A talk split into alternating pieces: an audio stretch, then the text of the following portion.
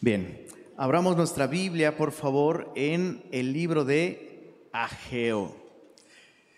Estamos a dos libros de terminar el Antiguo Testamento, así que puedes encontrarlo más rápidamente si abres desde Mateo y te vas para atrás unas páginas, ahí lo vas a encontrar. Dicen que Ageo es el más feo, pero no lo creo. Ay, estoy versando. Muy bien. ¿Qué les parece si hacemos una pequeña oración para pedir, como siempre, la ayuda del Espíritu Santo para poder comprender la verdad que Él inspiró y que Él plasmó en estas páginas? Señor, gracias porque podemos venir a tu palabra sabiendo que no venimos solamente a un libro, sino venimos a, a la persona que lo inspiró y ese eres tú.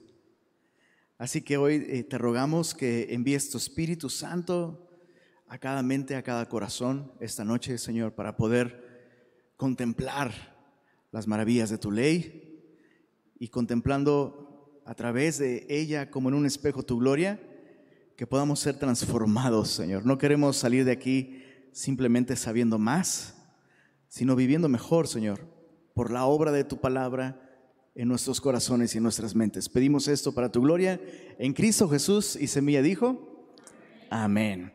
El libro de Ageo solamente tiene dos capítulos, es lo más básico, ¿no? Este, izquierda, derecha y listo. Pero a diferencia de muchos de los otros profetas que hemos estudiado, em, su, tono, su tono no es un tono tan severo. Sí hay una corrección en el capítulo 1, y en el capítulo 2 hay eh, pues un mensaje de aliento, de ánimo, pero el tono general del libro no es, no es, no es oscuro, no es eh, em, eso, no es, no es crudo. Y, y, probablemente esto se debe en parte al nombre del profeta. Ageo significa festivo. Y es interesante que un hombre como él tuviera un nombre como ese, considerando que es el primer profeta post-exílico. ¿Qué quiero decir con esto? Bueno, eh, la historia de Israel se puede dividir en la historia pre-exílica, es decir, antes del exilio, exílica, 70 años en Babilonia, y post-exílica, cuando Dios en su soberanía realiza el gran milagro de permitir que Israel regrese a su tierra, específicamente que Jerusalén sea reedificada, murallas, eh, templo y demás, lo cual fue un milagro. Bueno, Ageo es el primer profeta que escribe una profecía eh, regresando del exilio. Y eh, esto nos habla, por un lado, de, la, de la fe y del carácter de sus padres. Así que eso es un pequeño mensaje para ustedes, papás, antes de continuar con el estudio ejercemos una influencia impresionante en la vida de nuestros hijos. Es muy probable que los papás de Ageo, al considerar el mensaje del profeta Jeremías, que anunció que iban a estar en cautividad por cuántos años? Por 70, ¿no? Es probable que sus papás estuvieran conscientes de ese mensaje, hicieran las cuentas y cuando su hijo eh, estuvo a punto de nacer, probablemente les cayó el 20, ¿no? Nuestro hijo va a ser la generación a la que le va a tocar ver el regreso. Entonces, ¿cómo lo vamos a poner? Festivo. Entonces, eh, es probable que, esta visión, que esta expectativa, que esta esperanza eh, de los papás de, que su hijo fuera esa generación que regresa, eh, le llevara a Ageo no solo a portar el nombre de festivo, sino a entregar este mensaje con una actitud así, con una actitud de ánimo, de aliento, y de festividad. Entonces, es el primer profeta post-exílico, es el segundo libro más corto del Antiguo Testamento y nos ubicamos eh, en este libro 16 años aproximadamente después del regreso. Entonces, han pasado 16 años de que eh, el pueblo de, de, Judá regresa a Jerusalén y eh, para así de bote pronto, lo que, lo que el libro está diciendo es, hey, pueblo de Dios, han pasado 16 años y no han terminado lo que Dios comenzó. Dios los envió de regreso a esta tierra para reedificar el templo y comenzaron, pero no terminaron. ¿Cuántos han tenido una experiencia similar? Como que es parte de nuestra naturaleza, ¿no? Es más, me atrevería a sugerir que hay personas aquí que comenzaron la tarea de desmontar las luces de Navidad del año pasado y no terminaron, ¿verdad? Febrero, bueno, en enero hace mucho frío, en febrero Día del Amor y la Amistad y compromisos, luego marzo ya casi Semana Santa, uno se ocupa, ya para el verano dices, pues ya está la vuelta de la esquina, ya para que termino, ¿no? Y eh, por supuesto lo que Dios nos llama a hacer es de mucho mayor trascendencia que quitar las luces de Navidad de nuestra casa. Entonces, en este caso, Dios les había regresado un milagro para que ellos pudieran reedificar el templo y por 16 años no lo hicieron. Así que así comienza eh, este mensaje. Eh, un, pequeño bosquejo para que lo tengamos como muy claro. En el capítulo 1, el mensaje de Ageo va dirigido a las manos del pueblo. Capítulo 1, es un mensaje dirigido a las manos. Básicamente el mensaje es manos a la obra. ¿Has escuchado esa expresión? Háblale a la mano. ¿No? Talk to the hand. ¿no? Cuando no quieres que alguien te hable, es háblale a la mano. Es como muy gringo eso. ¿no? Bueno, pues es, es como si Dios le hubiera dicho a Ageo, háblale a las manos de este pueblo. Necesitan activarse. Capítulo 2, versos 1 al 9, el mensaje va dirigido al corazón capítulo 2, versos 1 al 9, es un mensaje dirigido al corazón del pueblo. Manos primero, corazón después, y finalmente capítulo 2, desde el verso 10 al final del capítulo, es un mensaje dirigido a la mente. En el capítulo 1 es manos a, las obras, manos a la obra, perdón.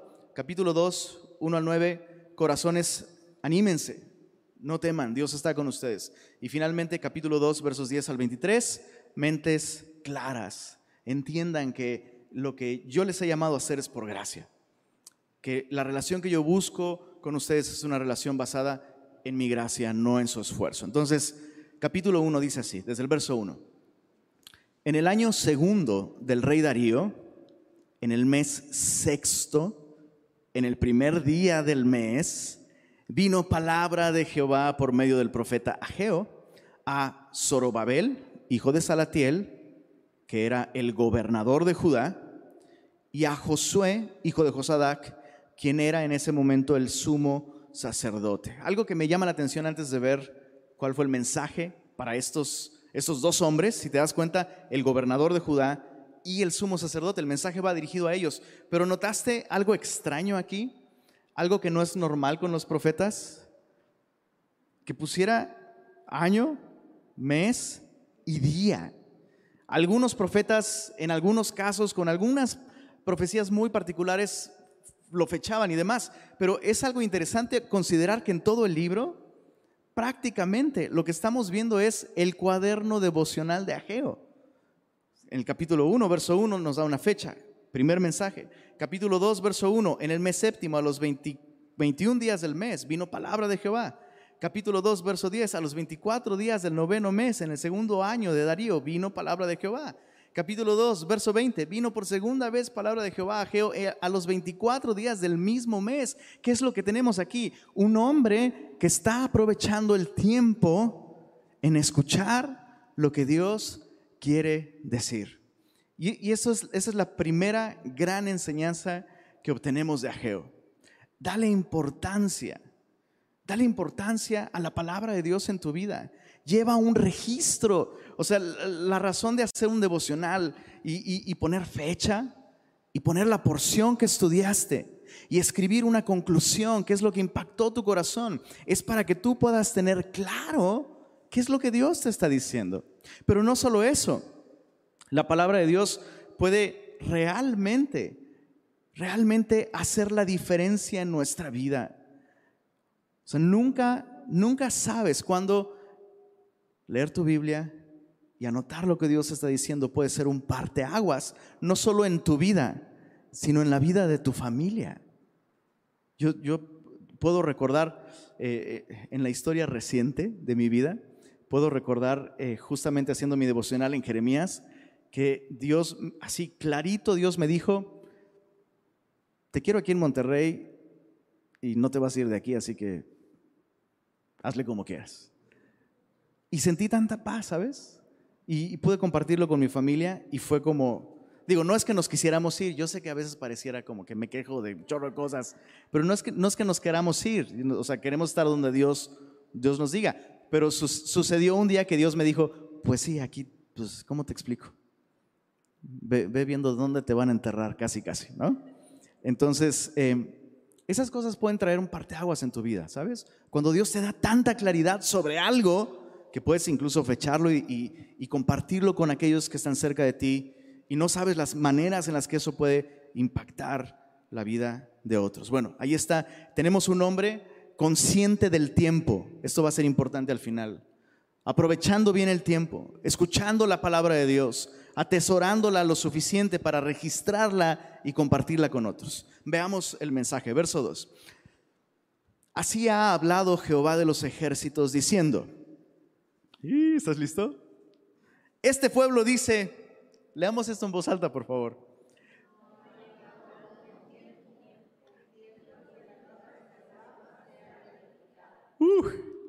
este podría ser el versículo de muchos de nosotros, ¿eh? Solo en lugar de, eh, en lugar de eh, el tiempo de que la casa de Jehová sea reedificada, pon ahí cualquier cosa que Dios te ha llamado a hacer. ¿Cuántas veces Dios nos habla y Dios prepara las circunstancias de un modo tan evidente. No estoy hablando de discernir o no, ¿sabes? Sino Dios ya hizo un milagro para que tú y yo hagamos algo específico y todavía nos la gastamos con, ah, pues, yo creo que no es tiempo todavía, ¿no? Déjame orarlo. ¿Qué es eso? O sea, ¿estás de acuerdo que era un absoluto milagro para Israel que estuvieran nuevamente en la tierra prometida? Era un milagro. Y Dios los llevó para edificar el templo, pero su, respuesta fue, no ha llegado aún el tiempo. Chicos, es, esta es una de las mejores armas del enemigo, una de las mejores armas de nuestra carne para detener la obra de Dios en nuestra vida. Chécate qué, qué sutil. Quiero que observes qué sutil. Lo que este pueblo dice no es, no hay que edificar el templo. ¿Te das cuenta? No dicen eso. Lo que dicen es, sí, está chido, gloria a Dios, sí, hay que reedificar el templo, pero pues luego, mañana, en este preciso momento hay otras cosas de las que tengo que ocuparme. O sea, sí es importante, sí lo tengo que hacer, pero no lo tengo que hacer ahora.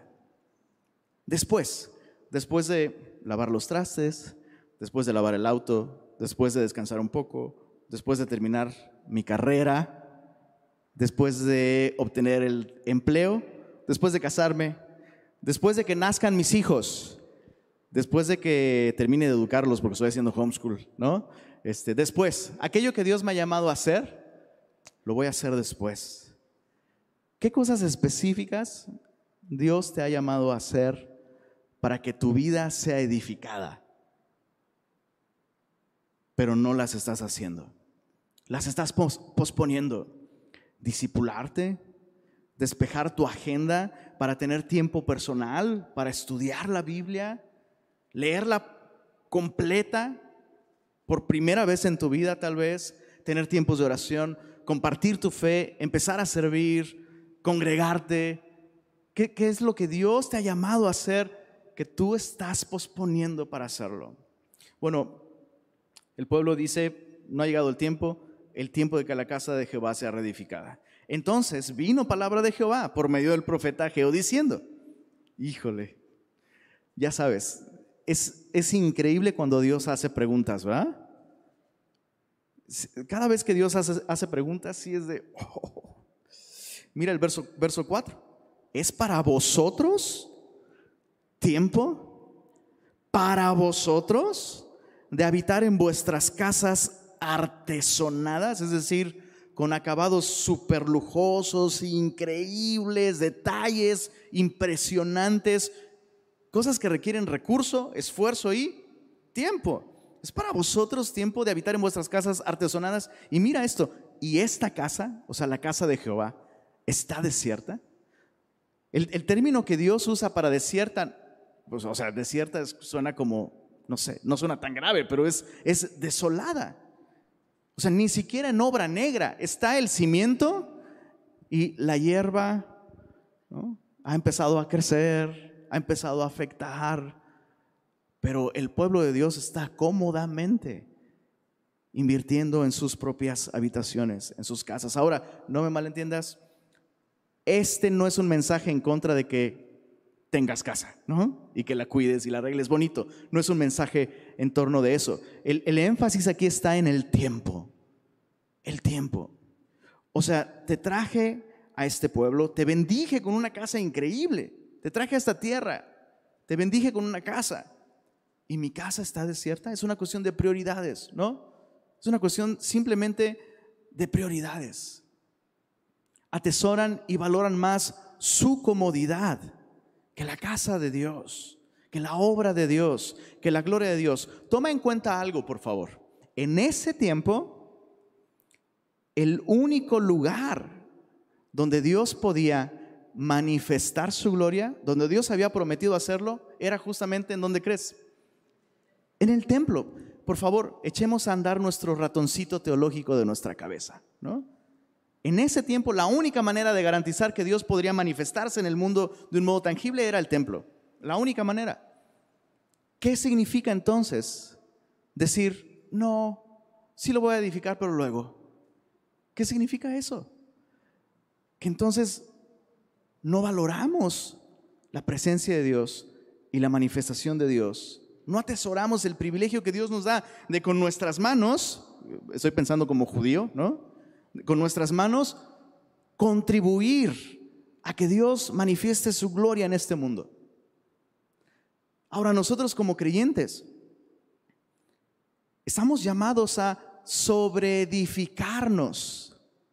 La Biblia nos dice esto en Segunda de Corintios, perdón, Primera de Corintios. Eh, la Biblia nos dice que el fundamento está puesto y este fundamento es Cristo Jesús y nadie puede poner otro fundamento que el que ya está puesto. Pero cada uno de ustedes mire cómo sobre edifica.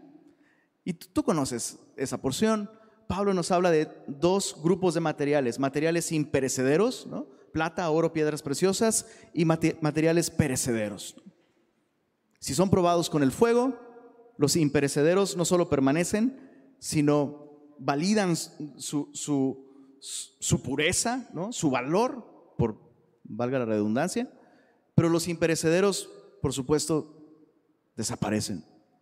Y la lección aquí para nosotros es, ¿qué estamos haciendo con el tiempo que Dios nos ha dado y las oportunidades que Dios nos ha dado para sobreedificar?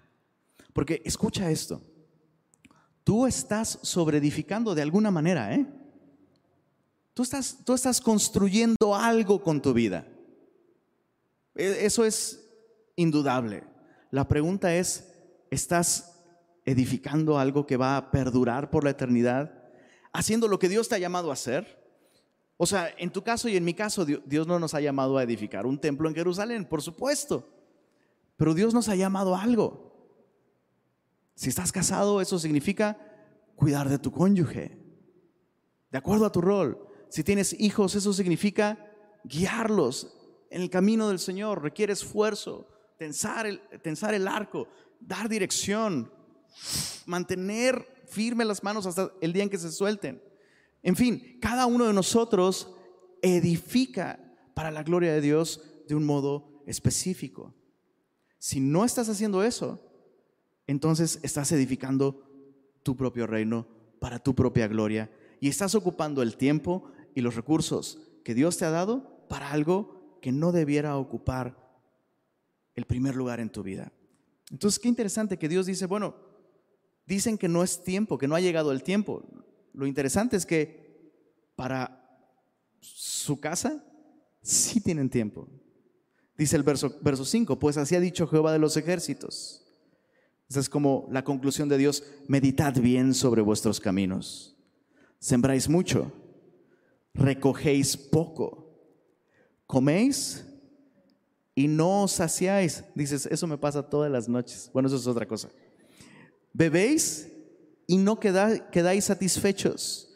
Os vestís y no os calentáis. Y el que trabaja a jornal recibe su jornal en saco roto, la única vez que aparece esta expresión en toda la Biblia, echar en saco roto. Así ha dicho Jehová de los ejércitos, meditad sobre vuestros caminos. Entonces lo que Dios está diciendo es, ¿qué onda? O sea, estás trabajando como nunca, ¿no? Y probablemente te ha pasado esto alguna vez, ¿no? Dices, nunca le había echado tantas ganas, nunca había ahorrado tanto, nunca había ganado tanto y nunca había estado tan insatisfecho. Porque aquí la cuestión no es que no hay fruto, es que recogen poco. No es que no hay que comer, es que comen, pero no se sacian. No es que no tienen con qué cubrirse, es que se cubren, pero tienen frío. Entonces el punto aquí es, una cuestión de insatisfacción. El mismo verso 6 lo dice, no quedáis satisfechos. Entonces Dios está diciendo, medita. O sea, saca tus conclusiones. ¿Estás viviendo para ti con mayor energía que nunca y no estás satisfecho? El antídoto para esto, Dios dice, meditad bien sobre vuestros caminos, lo cual nos habla de nuestro estilo de vida. ¿Cuál debiera ser el camino del creyente? Cristo. Cristo es el camino. Cristo es la verdad y Cristo es la vida. Entonces, cuando tú y yo no estamos satisfechos, eso significa que de alguna manera no estamos andando en el camino y tenemos que meditar sobre qué camino estamos siguiendo porque tal vez estamos siguiendo nuestro propio camino. Recuerda las palabras de Jesús, Mateo 6:33. Mas buscad primeramente el reino de Dios y su justicia y todas estas cosas, la casa artesonada, ¿no? el abrigo, la comida, la satisfacción, lo más importante, la paz, Dios te lo va a dar. Entonces Dios invita al pueblo a medita bien algo, algo estás haciendo mal. Tus prioridades están de cabeza. dices, oye, ¿por qué la carreta no jala al caballo? No, pues ¿por qué será? Es al revés. Tienes que poner primero mi reino. Primero la obra que yo te llamé a hacer. Mi voluntad revelada claramente para ti. Eso ponlo primero. Tú ocúpate de mí. Es como si Dios te dijera, tú ocúpate de mí y yo me ocupo de ti. Así de sencillo. Bueno, chécate el verso. Vamos a leer el verso 8. Subida al monte. Increíble. Subida al monte y traed madera. Y hagan una fogata, quemen bombones, tengan un tiempo de retroalimentación, oren unos por otros para que ya agarren la onda. ¿Así dice? Chicos, ¿cómo dice ahí? Reedificad la casa y pondré en ella mi voluntad y seré glorificado, ha dicho Jehová. Entonces, el antídoto de Dios es doble. Número uno, medita. O sea, fíjate dónde estás parado. Fíjate en el camino en el que, en, el que vas. Y cuando descubras que estás en el camino equivocado, entonces regresa al, al buen camino. Manos a la obra. O sea, tienes que subir al monte. ¿Cuántos han subido a un monte aquí en Monterrey? Mejor, mejor hago la otra pregunta. ¿Cuántos no han subido a ningún monte aquí en Monterrey? Caminando, ya nada, nada de que pues ahí subo en el carro hasta Chipinque y ya de ahí camino. A ver, ¿quiénes no han subido ningún monte? Neta, no sean aguados, hombre. Quítense el rebozo, ya, levanten la mano. ¿Todos los, ¿Todos los demás ya han subido? Hay que hacer un club los que no hemos subido y hay que hacer algo al respecto. Bueno, no es cualquier cosa, ¿estás de acuerdo? Requiere esfuerzo, ¿verdad? Requiere tiempo, ¿no? Ahora imagínate, de los que han subido, ¿cuántos han subido por madera? Ah, difícil, ¿no? Imagínate subir, cortar, transportar la madera. Ahora, ¿cuál de los dos prefieres? ¿Subir al cerro a cortar madera y bajarla para edificar un templo o estar en tu casita? Pues obviamente, prefieres estar en tu casita. Pero, una vez más, el remedio de Dios para esta condición de insatisfacción es que tú y yo hagamos algo, que nos ocupemos en lo que Dios nos ha llamado a hacer. Muchas veces pensamos, ¿no? Como que, pues la voluntad de Dios, como es buena, agradable y perfecta, eso significa que no me va a requerir tiempo, ni esfuerzo, ni incomodidad. Y eso es un grave error. Eso es un grave error. Es buena, agradable y perfecta, no porque el proceso sea bueno, agradable y perfecto, sino porque el resultado es lo mejor para nosotros. ¿Cuál sería el resultado aquí? Pondré en ella mi voluntad si tú reedificas la casa, pondré en ella mi voluntad y seré glorificado. Entonces, la voluntad de Dios puede requerir mucho esfuerzo de nuestra parte. O sea, necesitamos como creyentes entender esto, ¿verdad? Que hacer la voluntad de Dios algunas veces va a ser como, bueno, como rebanar mantequilla, ¿no? Va a ser muy fácil, agradable, lindo. Pero muchas otras veces hacer la voluntad de Dios va a requerir esto, que te tomes el tiempo, que hagas el esfuerzo, que dirijas tus pies, que subas la montaña, que cortes madera, que la cargues, que la bajes, que te canses, que caigas, que te levantes de nuevo, que sigas avanzando. Y cuando desciendas, que comiences a edificar. Requiere esfuerzo. Bueno, ahí está el mensaje de Dios para ellos. Mira el verso, el verso, el verso 12, dice así oyó Zorobabel, hijo de Salatiel, y Josué, hijo de Josadac, sumo sacerdote, y todo el resto del pueblo. Qué interesante. La voz de Jehová su Dios, número uno. Y número dos, las palabras del profeta Ageo. Esto es otra cosa, bueno, fuera de lo común. Un profeta que proclama un mensaje y que el pueblo escucha. Eso es fuera de lo común. Dice, como le había enviado Jehová su Dios, y temió el pueblo delante de Jehová. Entonces Ageo, enviado de Jehová, habló por mandato de Jehová al pueblo, diciendo, yo estoy con vosotros, dice Jehová. Y despertó Jehová el espíritu de Zorobabel, hijo de Salatiel, gobernador de Judá, y el espíritu de Josué, hijo de, de Josadac, sumo sacerdote, y el espíritu de todo el resto del pueblo, y vinieron y trabajaron en la casa de, Jehová de los ejércitos, su Dios, en el día 24 del mes sexto, en el segundo año del rey Darío. Ahora, ¿notaste? ¿Notaste aquí que pasaron por lo menos 23 días? Porque el mensaje fue dado en el día primero del mes sexto, ahí está en el capítulo 1, verso 1 pero cuando efectivamente vinieron y comenzaron a reedificar, fue en el día 24 del mismo mes. Entonces, eso me enseña algo importante. Que muchas veces, especialmente cuando, cuando tú identificas que una persona necesita escuchar cierta exhortación o cierta palabra de ánimo o cierta corrección, o incluso tú mismo, ¿no? estás exponiéndote a la palabra de Dios y Dios te habla, sabes, a veces toma tiempo para que el corazón responda. Y qué importante es no desanimarnos, ¿no? Ah, o sea, tal vez estás haciendo tu devocional justamente buscando eso, que Dios despierte tu espíritu. Y, pasa un día, pasan dos días, pasan tres días, pasan cuatro días y dices, no pasa nada. Bueno, sigue abriendo el libro, Sigue escuchando la palabra de Dios. Aquella persona a la que le has dado ese mensaje de parte de Dios, recuérdaselo y sé paciente. Es, eh, algo que no, no, a veces no dimensionamos, ¿no? Toma tiempo, que el corazón realmente abrace y reciba la palabra de Dios. Por eso es que invertimos tiempo escuchándola una y otra vez. Por eso es que te animo a que si vienes los domingos y no vienes los miércoles, pero puedes hacerlo, lo hagas, que le des, le des tiempo a la palabra de Dios. Bueno, el pueblo respondió, dicen por ahí, mejor tarde que nunca. y ahora en el capítulo 2 tenemos el segundo mensaje. En el mes séptimo, a los 21 días del mes, eso sería octubre, el mes séptimo en el calendario judío es octubre.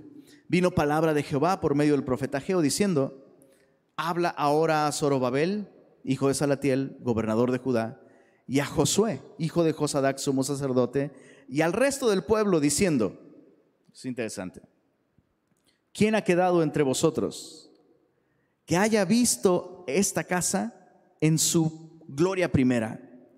¿Y cómo la veis ahora? ¿No es ella como nada delante de vuestros ojos?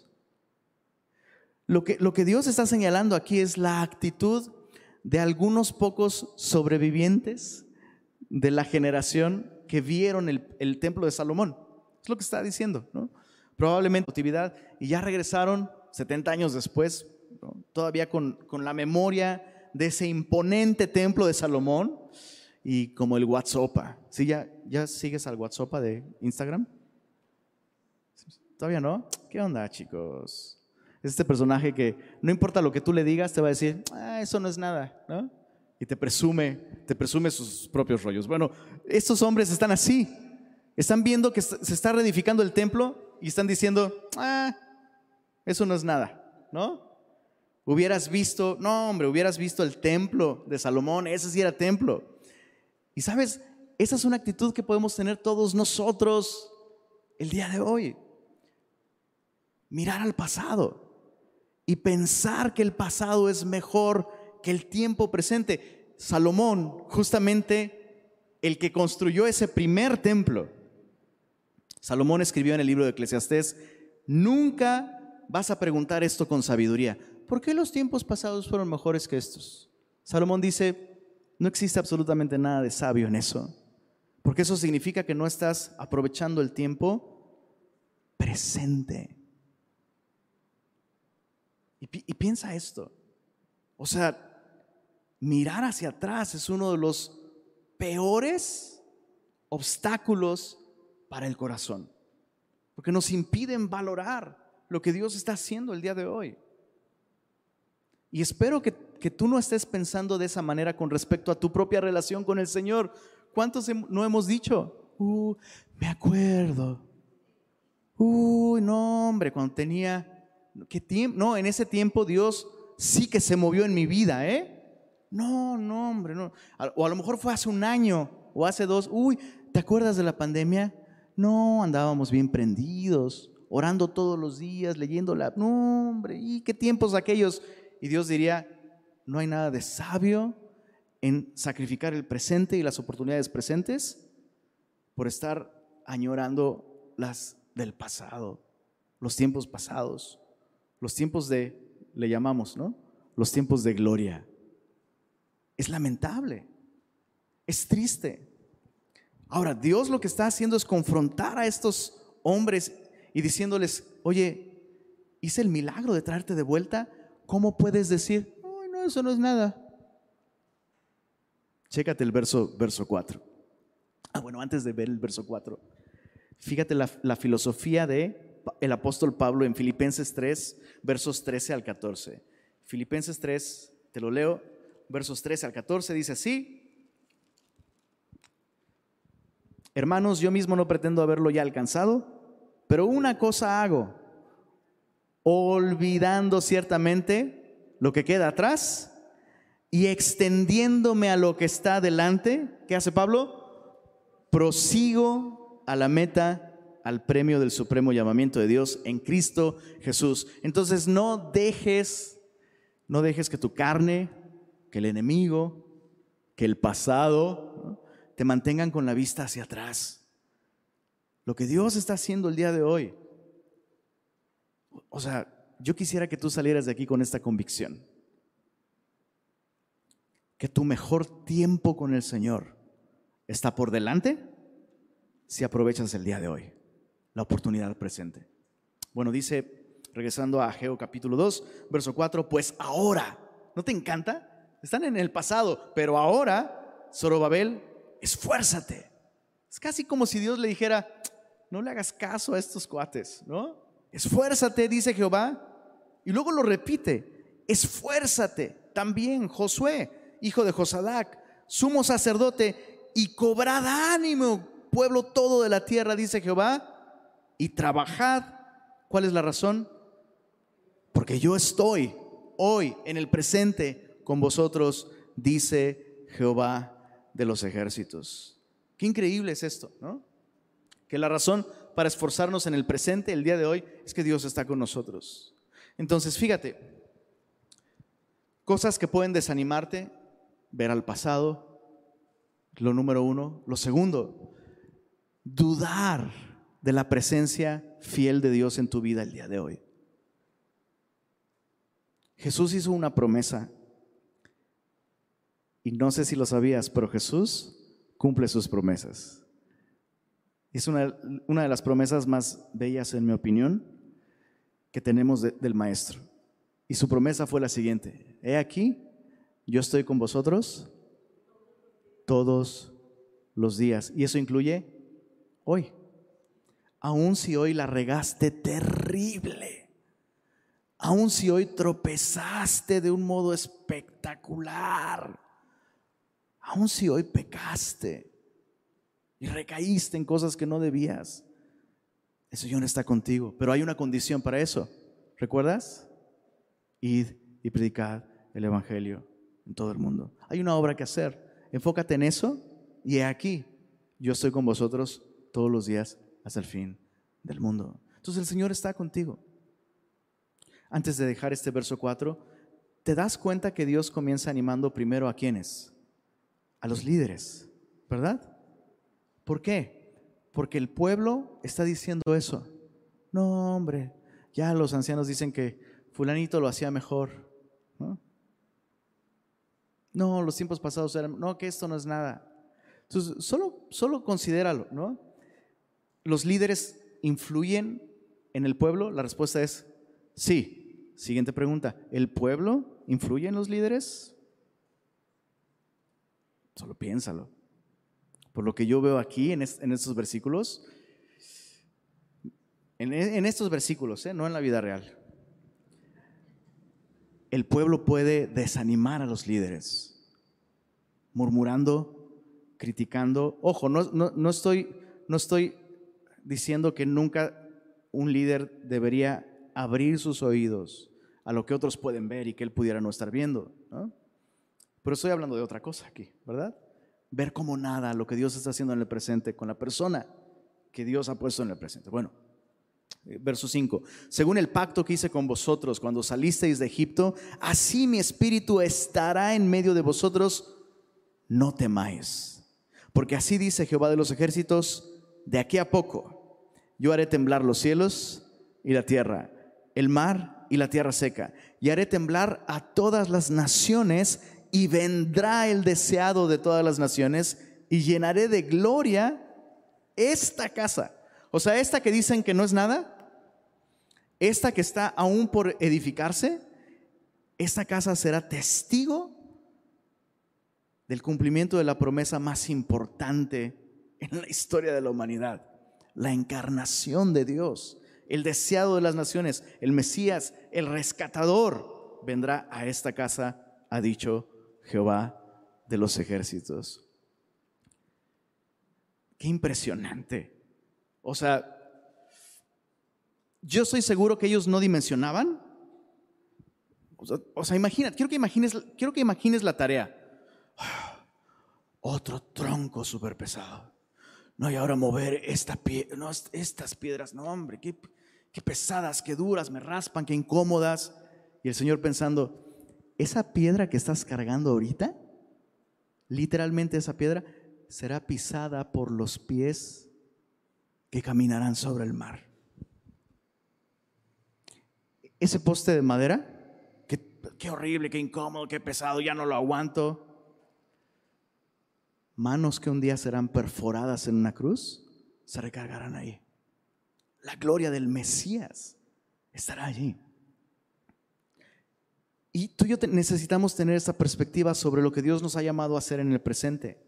Señor, no sé ¿cómo vas a usar esto? Es muy incómodo, es muy, es muy pesado, pero Señor, confío en que tu gloria se va a manifestar de alguna manera. Qué, qué, increíble manera de ver aquello que Dios nos ha llamado a hacer. Bueno, Dios les da esta perspectiva. Esta casa será mejor que cualquier otra porque en ella resonará la voz del Mesías. Dice el verso, verso 9, la gloria postrera de esta casa será mayor que la primera, ha dicho Jehová de los ejércitos, y daré paz en este lugar, dice Jehová de los ejércitos. Por supuesto, no está hablando de una paz circunstancial, porque esa casa fue destruida en el año 70, entonces no está hablando de paz circunstancial, pero el príncipe de paz caminaría por esos pasillos. Yo soy, yo soy un nostálgico de primera. Y justo hoy me apareció en mi galería de fotos de, de mi teléfono, me apareció un recuerdo de hace bastantes años. Por, por, ahí voy a publicar la foto en las redes sociales para que la vean y se pongan nostálgicos conmigo. Pero en la foto está Lupita, allá en la Escandón, en Ciudad de México, está Lupita y de espaldas una Belén como de poco más de un año dando sus primeros pasos. Y literal, ¿sabes qué dice? Literal. y eso, es, eso es, sucedió afuera de la entrada del edificio donde vivíamos. Literal, me puse a contar las piedras de, la puerta hasta donde estaba el pie de Belén. Y así de por si algún día paso por ahí y pierdo las fotos y estoy muy viejito, que yo pueda decirte, mira, en esta piedra, el, piecito de mi hija anduvo caminando por ahí. Ahora imagínate, otra vez, solo para dejar este, este punto, imagínate cosas que tú estás edificando el día de hoy y en las que Cristo revele su gloria, en las que Dios manifieste su gloria, en las que Dios ponga su mano no solo para glorificarse, sino para bendecir a otros. Qué, hermoso pensamiento. Eso, eso, es algo que me anima. Bueno, capítulo 2, verso 10. Ahora vamos con mentes claras. El primer mensaje fue dirigido a las manos. Hey, suban al monte, traigan madera. El segundo mensaje fue dirigido a los corazones. Hey, anímense. No pueden vivir con un corazón enfocado hacia el pasado, porque eso les va a llevar a menospreciar lo que Dios quiere hacer en el futuro descuidando el presente. Pero el tercer mensaje es Mentes Claras, capítulo 2, verso 10, dice, a los 24 días del noveno mes, eso sería diciembre, en el segundo año de Darío, vino palabra de Jehová por medio del profeta Geo diciendo, así ha dicho Jehová de los ejércitos, pregunta ahora a los sacerdotes acerca de la ley, diciendo, si alguno llevare carne santificada, en la falda de su ropa y con el vuelo de ella tocare pan o vianda o vino o aceite o cualquier otra comida, ¿será santificada? Y respondieron los, los sacerdotes y dijeron, no. Y dijo Ageo, si un inmundo a causa de cuerpo muerto tocare alguna cosa de estas, ¿será inmunda? Y respondieron los sacerdotes y dijeron, inmunda será. Y respondió Ageo y dijo, así es este pueblo y esta gente delante de mí, dice Jehová. Y asimismo toda obra de sus manos y todo lo que aquí ofrecen es inmundo. Ahora pues, meditad en vuestro corazón desde este día en adelante antes que pongan piedra sobre piedra en el templo de Jehová. Antes que sucediesen estas cosas, Venían al montón de 20 efas y había 10. Venían al lagar para sacar 50 cántaros y había 20. Os herí con viento solano, con tizoncillo y con granizo en toda obra de vuestras manos. ¿Qué dice ahí? Mas no os convertisteis a mí. ¿Qué es lo que, qué es lo que está diciendo? O sea, ¿qué es todo esto de, eh, bueno, si, si una prenda lleva un trozo de carne santificada en el altar, ¿no? Se te pegó un poquito de carne ahí santificada pues esa carne puede santificar otras cosas, la respuesta es no. Pero si alguien inmundo toca alguna de estas cosas, sí será inmundo y la respuesta es sí. Y Dios dice, así es este pueblo. Y termina diciendo, hey, no se convirtieron a mí. Entonces, ¿qué, me enseña esto? El mensaje es, sencillo. Lo que Dios está diciendo es que no solo es posible, sino es fácil contaminarse si andamos constantemente alrededor de cosas, hábitos, ideas, experiencias pecaminosas, me va a afectar. O sea, eso, es inevitable. El pecado o la, o la impiedad son contagiosos, básicamente es eso. Pero como contraste, ¿no? La piedad una vida que agrada a Dios, la santidad no es contagiosa. Chicos, ¿sí, están siguiendo las ideas? O sea, el pecado y la influencia del pecado y, estar en contacto directo con estas cosas sí me va a afectar, inevitablemente. Pero, pero no puedo aplicar ese mismo pensamiento al revés. Bueno, ya no estoy en contacto con estas cosas, pero ahora todo el tiempo ando con cristianos y ando haciendo actividades cristianas, entonces se me va a pegar la santidad. La respuesta sería, o sea, piensa en este pueblo, ya están, ya están empezando a trabajar, ya están trayendo la madera, ya están listos para empezar a sobreedificar. Y Dios dice, antes de que hagan eso, solo quiero que piensen, piensen en esto. Lo que yo quiero no es sus obras, sino sus corazones. No por servir, no por asistir a una iglesia, no por tener actividades cristianos, no por andar o convivir con cristianos, eso me hace cristiano o me contagia la piedad o la santidad. Convertirte de manera personal al Señor es lo que va a hacer que tu corazón sea transformado y tus obras entonces sí sean agradables a Dios. Entonces es como si Dios se tomara el tiempo para decir, hey, lo que busco es una relación personal. Eso es lo que yo quiero una relación personal contigo. No, no, busco, no busco lo que tú puedes hacer por mí. La mayor bendición que tú puedes experimentar es que te conviertas al Señor. Y yo no quisiera asumir que todos los que estamos aquí somos cristianos. No, y no te ofendas, no te ofendas por eso, por favor. A ellos les pasó, no tenían una relación con Dios, pero pensaban que sí porque hacían cosas. Entonces, medita esto. Fíjate, otra vez, verso 15 del capítulo 2. Ahora pues meditad en, vuestros, en vuestro corazón. Es una invitación que Dios nos hace a evaluarnos, a reflexionar sobre nuestro camino, pero sobre todo sobre nuestro corazón. ¿Qué está sucediendo aquí en nuestro corazón? Puede cambiar nuestra agenda sin cambiar nuestro corazón. Ellos ya están ocupados haciendo cosas que deberían de hacer, pero Dios se toma el tiempo para decirles, aún no me han dado su corazón. Me están dando su tiempo, pero no me están dando su corazón. Verso, verso 18, meditad pues en vuestro corazón. Y al final, otra vez, meditad pues en vuestro corazón. ¿No, es, ¿No está aún la simiente en el granero? Ni la vid, ni la higuera ni el, granado, ni el granado ni el árbol de olivo ha florecido todavía. Y mira lo que dice, más desde este día os bendeciré. ¿Qué es lo que Dios está diciendo? Fíjate bien, es lo que Dios está diciendo. Voy a derramar bendición sobre tu vida y la voy a derramar desde este día. ¿Desde qué día? Bueno, dice el verso 16, antes antes de que edifiques, antes de que pongas piedra sobre piedra, antes de que tú hagas algo por mí, yo voy a bendecirte. De modo que tú entiendas que es por gracia. La relación que busco contigo es personal, la santidad no se contagia, ¿no? Pero la relación que busco contigo también es una relación de gracia. Y te voy a bendecir desde este día. Márcalo en tu calendario. Dios está diciendo eso. Antes de, antes de que tomes una decisión por Cristo, antes de que te metes al discipulado, antes, o sea, esas cosas hazlas, pero te voy a dejar claro que la razón de mi bendición no se encuentra en lo que tú haces, sino en que yo soy bueno.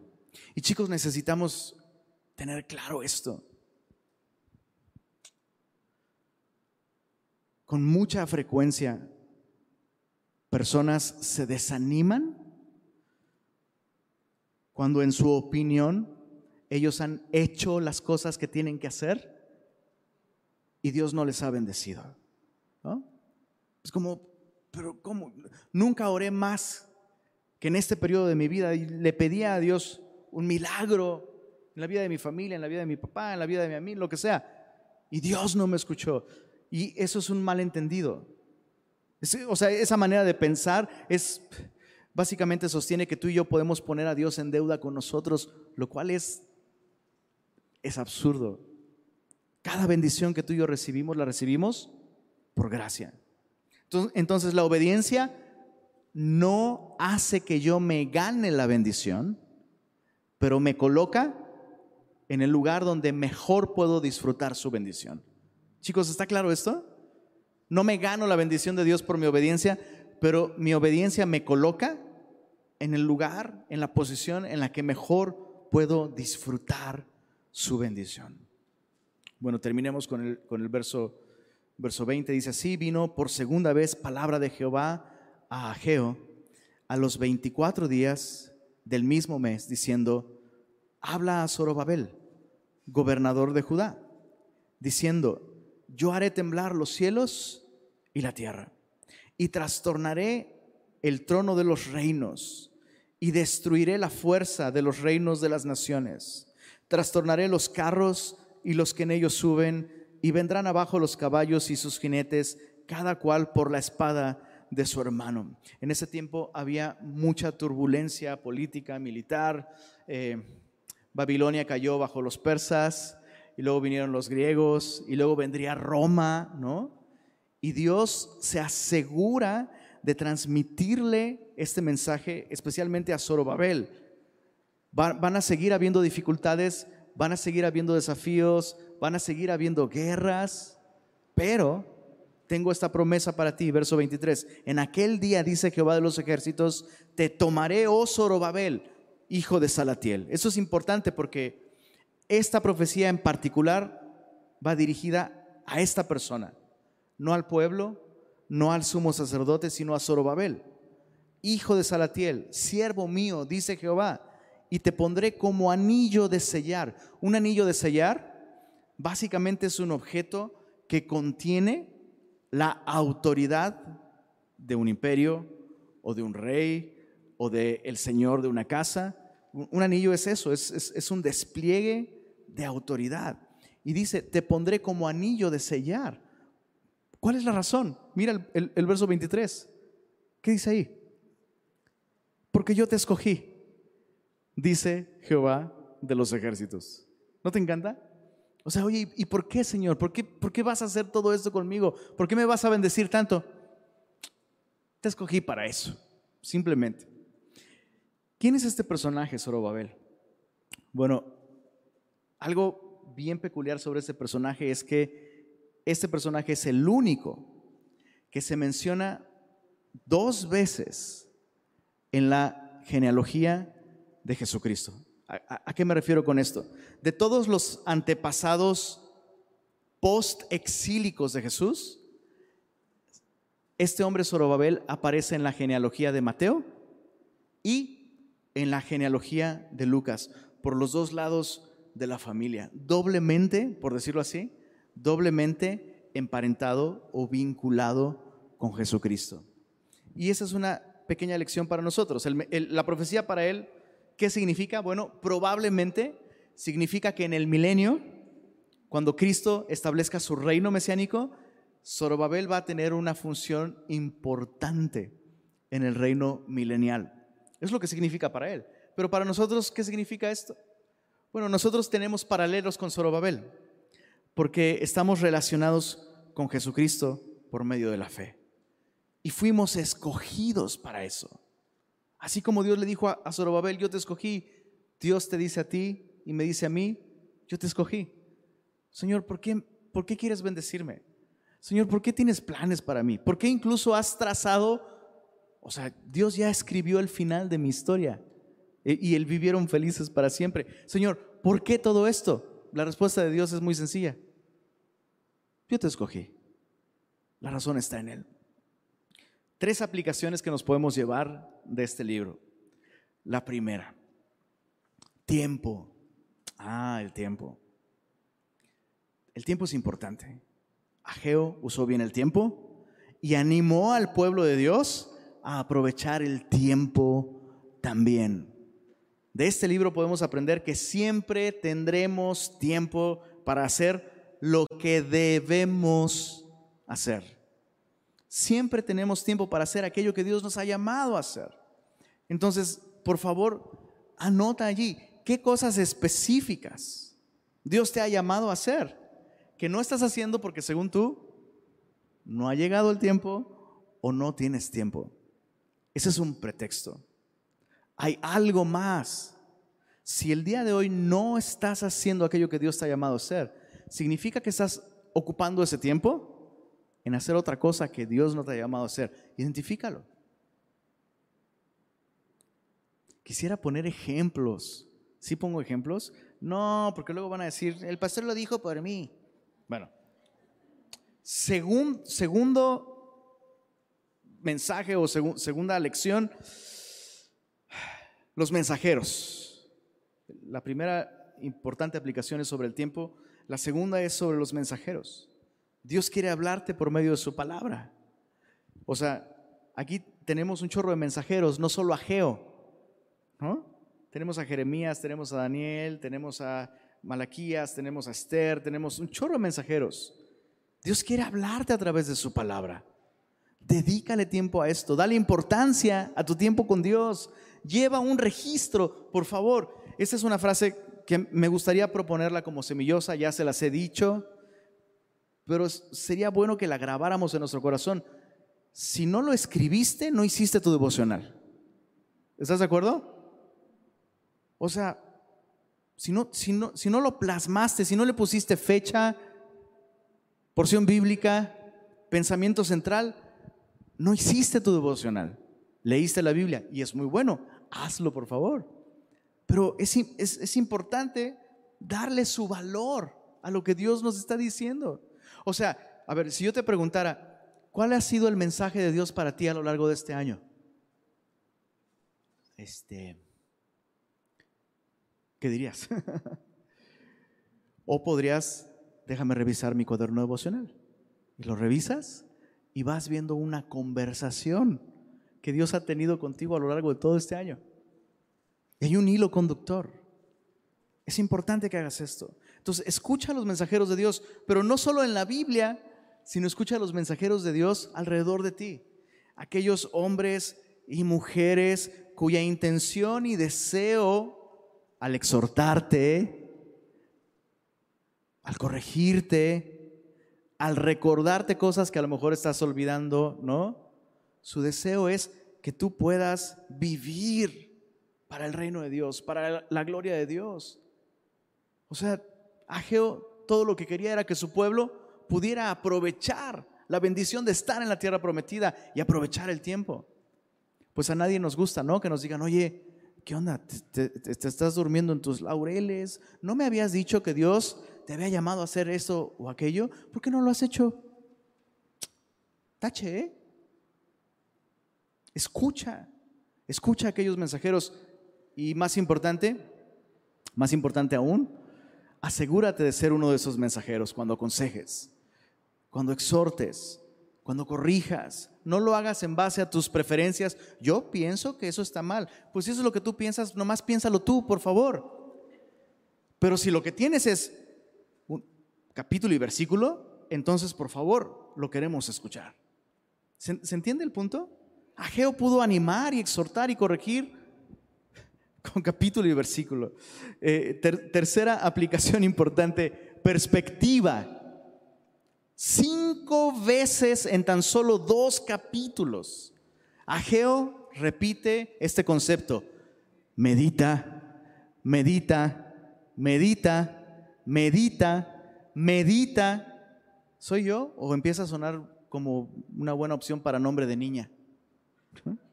Medita, ¿cómo se llama? Medita Gutiérrez. Eh, estaría chido, ¿no? Sirve que, sirve que te acuerdas, medita. ¿Y por qué le pusiste así? Pues a ver, medítalo, ¿no? ¿No, ¿No te parece increíble esto? Justo ahorita que estaba diciéndote, medita, medita, medita, medita estaba recordando a un predicador de hace muchos años, que lo escuché en vivo, ¿eh? Y, este hombre tenía la costumbre de, a lo largo de todo su mensaje, repetir, pero hasta el cansancio, ¿eh? Alguna palabra clave. No, créeme, si yo te canso, no, no, no, no. O sea, había gente que se paraba y se salía, se ofendían de que, o sea, ya, ya me lo dijiste diez veces, ¿no? Pero es interesante que este hombre en tan solo dos capítulos medita medita, medita, medita, medita. En otras palabras, autoexamínate. Reflexiona. Tómate el tiempo para mirar con profundidad dónde estás. ¿Qué dirección está tomando tu vida? ¿Qué es lo que Dios te ha, te ha dicho? ¿Hacia dónde Él te ha llamado a ir? ¿Y dónde estás hoy y por qué? Chicos, es, increíble la cantidad de cosas que tú y yo podemos aprender de la Biblia y explicar, ¿verdad? Y recordar sin que nos afecten. Es increíble. Hoy leí un tuit de Alex San Pedro que decía, ya no me acuerdo, ¿ya ves? Pero, pero qué bendición, ¿eh? Me ministró un chorro. No, decía, muchas veces, ah, decía, decía esto, muchas veces queremos disfrazar nuestra necedad, necedad, con conocimiento bíblico. Entonces, en lugar de obedecer, lo que hacemos es explicar y explicar y explicar y explicar. Y, o sea, disfrazamos nuestra necedad con conocimiento bíblico. Y ahí andamos, todos desobedientes, pero sabemos un chorro de cosas. ¿Qué es lo que falta en esos casos? Meditar. Meditar implica observarnos en el espejo de la palabra de Dios y aplicar sus verdades a nuestra vida, a nuestra situación. Solemos meditar muchas cosas, pero no meditar la palabra de Dios. Este es, es un llamado a esto. O sea, tu tiempo de escuchar la palabra de Dios, nuestro tiempo de escuchar la palabra de Dios, no termina ahorita que yo diga amén. Y qué terrible es, ¿no? Tenemos la costumbre, no todos, no todos, pero algunas veces tenemos la costumbre, eh, se dice amén y literal, es como si todo lo que Dios nos dijo, ya se fue. Ya, no, o sea, literal, no echó raíces de nuestro corazón.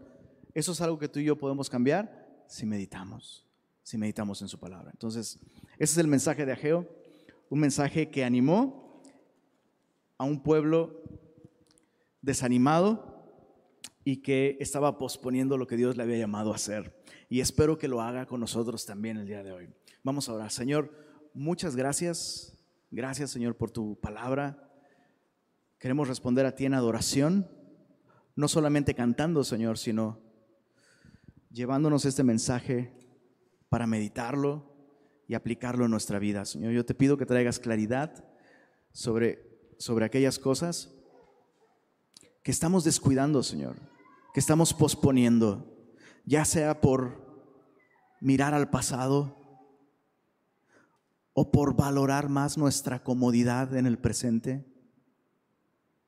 No queremos vivir más para edificar nuestro reino para perseguir nuestros planes, sino para hacer tu voluntad, Señor. Así que por favor, obra en nuestros corazones esta noche. Y mientras cantamos y meditamos en lo que tú nos has llamado a hacer, haz tu obra en nosotros, Señor. Lo pedimos en tu nombre.